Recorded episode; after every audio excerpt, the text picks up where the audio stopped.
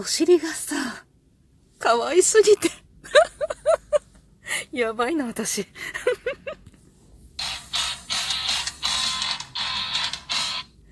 今日もなるようになるさ、さ、これどうする？もう一回行く？いや、このまんま行きましょう。今日もなるようになるさ。皆さん、こんにちは。アラフォー母ちゃんこと冬木玲です。この番組は私、冬木玲が日々思うこと、本の朗読や感想などを気ままに配信している雑多な番組です。今日ダメすぎる。最近ね、最近、すっごく車を運転する機会がたくさんあって、で、しかもね、まあ私にしては結構な長距離なのよ。まあ6キロぐらいなんだけどさ。片道ね。で、そこにさ、週に何回もさ、行かなきゃいけないね、ことがあって。で、今日も実は、それで、ちょっと見知らぬところに来て、あの、待ちの時間でね、駐車場で待ってるんだけど、もうさ、なんていうの？ちょっと涙出てきた。なんかね、もうすっごく緊張するわけよ。で、本当にね、車の運転ってね、もうほんと、やばいんじゃないかっていうぐらい怖いの。で、でもこれある、ある時っていうか最近気づいたんだけど、私の中で、なんかほらこっちの内耳が問題あるって言ったじゃない？で、内耳の障害があってさ、こう、なんていうのかな、方向感覚、方向感覚はちょっと別か、あの、バランス感覚が悪いわけよ。で、それが、それがね、おそらく影響してるんだと思うんだけど、ある時は、全然問題なく運転ができるの。で、それは、あのまあ、G がかかるとね、ちょっとめまいがこう引き起こされるから、その、スピード上げるのはダメなんだけど、まあ、60キロぐらいならまあ、その辺は走れるじゃない。で、それぐらいのスピードだったら全然大丈夫なんだけどさ、で、それがね、なんか、なんていうのかな、な、なんだろう、道幅が、いや、そんなに狭いわけじゃないのに、歩いてるとよ。歩いて確認すると、そんなに狭いわけじゃないのに、もうとてもとてもこんな線の中では走れないっていう感覚に陥るわけ。いつもどっちかっていうと、いつもそんな感じで、で、広い道路だったら広い道路で、今度スピード上げなきゃいけないから、逆にそれちょっと、あちょっと厳しいなっていうのがあったりとかして、あとは、なんかさ、元気なのに、すごい元気なのに、だからね、その運転する前にね、こう病院で、あの、ある体操をするわけ。で、それ言われてて、まあ、外に出る前にってことなんだけど、その体操をして、あの、まあ、なんていうの、目をつぶってさ、前習いをした状態で、ももありを50回ぐらいするわけよ。100回だったっけな？適当なんだけど、最近。で、それを、まあ、やって、えっと、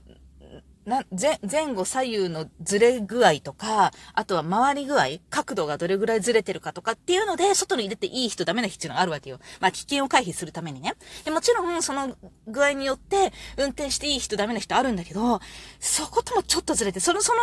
範囲では大丈夫なのに、なんか運転すると、どうしても、車庫入れとか、まあ、駐車場に止めるときとかに、自分の感覚だとまっすぐに入らないときがあるの。で、それが、その日だけっていう時もあれば、なんかもう、数ヶ月間にわたってそういう時もあれば、下手すると年単位でそういう時も今まで過去にはあったわけよ。で、だから、で、しかもね、運転してみなきゃわかんないの。やってみたら、あれ全然おかしいみたいな。で、その駐車場にいるね、今カメラがついてるからさ、バックカメラをつけて、で、あの、もうそれを見てちゃんと入れるようにしてるんだけど、だから私の感覚ではこれ絶対斜めってると思ってもまっすぐ入ってるんだけどさ、も うそういう風にしてもどうしても感覚がね、おかしい時があるわけよ。もう右折しようと思ってもどうやってもこう反対車線踏んじゃうとかね。な、なんなのかわかんないんだけどさ、だからよくパンクしたとかやって、やってると思うんだけど、あれもさ、私が悪いんじゃない、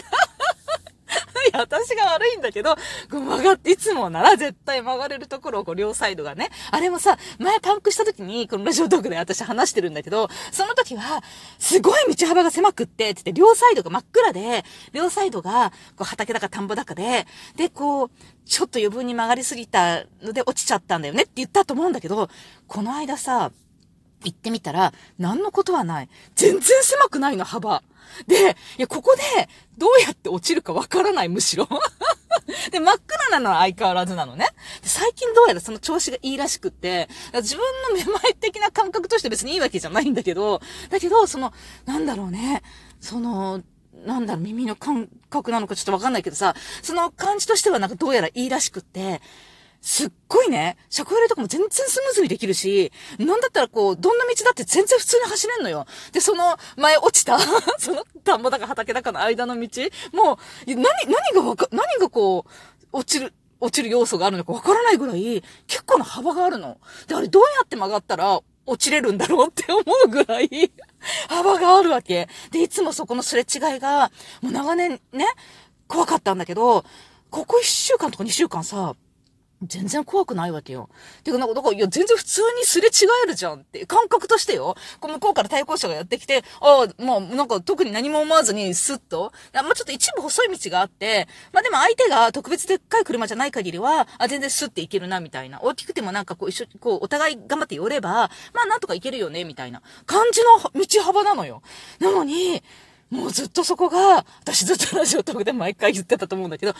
本当に、狭いと感じてたの。で、こんなところでは、なんかぶつかってしまうってすごい思ってて、すれ違う時に、何あの感覚っていうね、その感覚今ちょっと抜けてるらしくって、多分、これが普通なんじゃないかと思うの。わかんないけど、どこでもさって入るし、駐車場。で、なんだろう、本当に行ったことない道とか、今まで絶対無理だったんじゃないって思うようなところ結構、今週、今週先週と走ってるんだけど、なんともないんだよね。で、新しい道とかも、いや別になんともないのよ。スピードはやっぱりダメなんだけどね。だけど、その60キロとかぐらい全然なんともないのよ。で、いや本当にね、なんともないの。俺運転ってこんなに簡単にできるのっていうぐらい。で、なんかそういい感、いい状態なんだろうね。今のその耳の状態わかんないんだけど。いや、でもさ、クラクラ感とか全然あるんだけどね。なんか、すごい不思議。私と、それですごい気づいたんだけど、いや、これは、何かがおかしいってなんか私の体のどこかの何かがおかしくって、今までそんなに運転がすごい怖かったんだっていうか、その車、なんていうのかな、車線の、なんていうのかな、真ん中をちゃんと走るみたいな、できなかったわけよ。だからちょっと広い道幅だったらさ、多少さずれててもさ、まあ別にそんなに迷惑かかんないけどさ、狭い道幅だとさ、狭いって言っても全然狭くないんだよ。トラックとかも走ってるし。なんだけどちょっと狭めのね、道幅だと、もうちょっと、この中に沿って走るなんて、かなり難しいみたいな。もう常にサイドミラーチェックしてないともうずれちゃうみたいな。ほんとそんな感じだったの？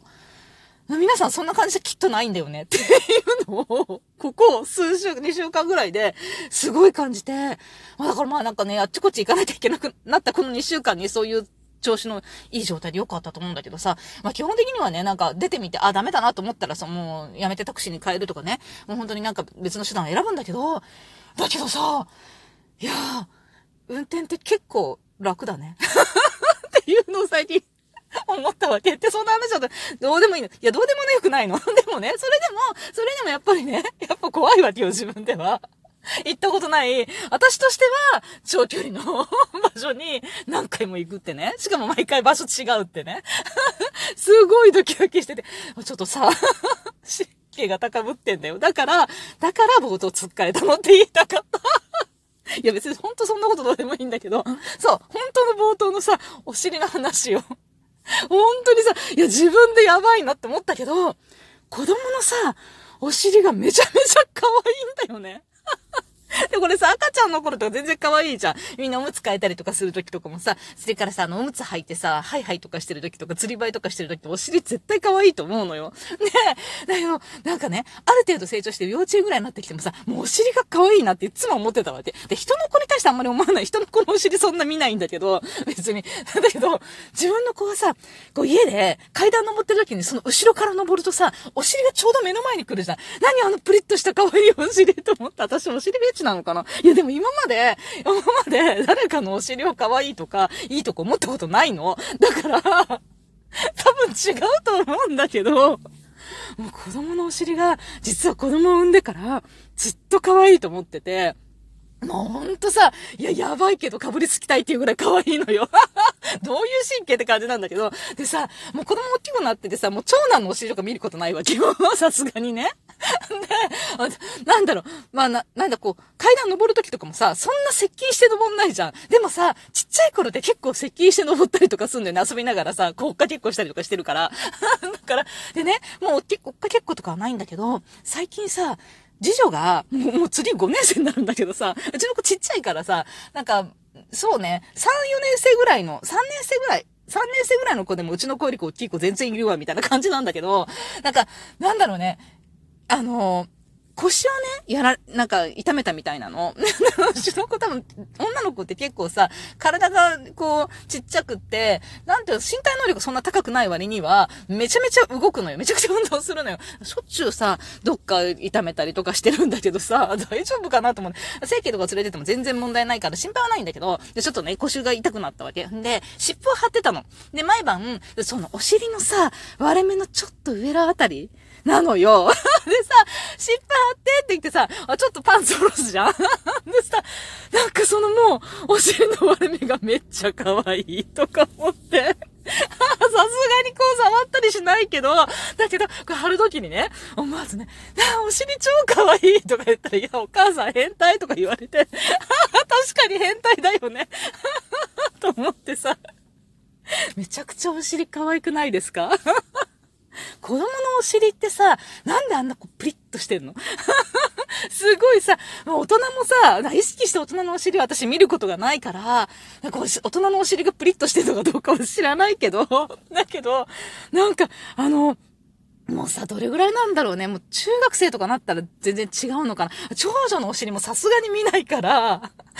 か、今度見てみようとも思わないし、わかんない多分違うと思うんだけどね。だけど、その、小学校のうちっていうのは、うちはほんとちっちゃいの120、30センチぐらいしかせいぜいないの。あの、6年生ぐらいでも、それぐらいしかないんだよね。だから、すごいちっちゃいのよ、まだ。ね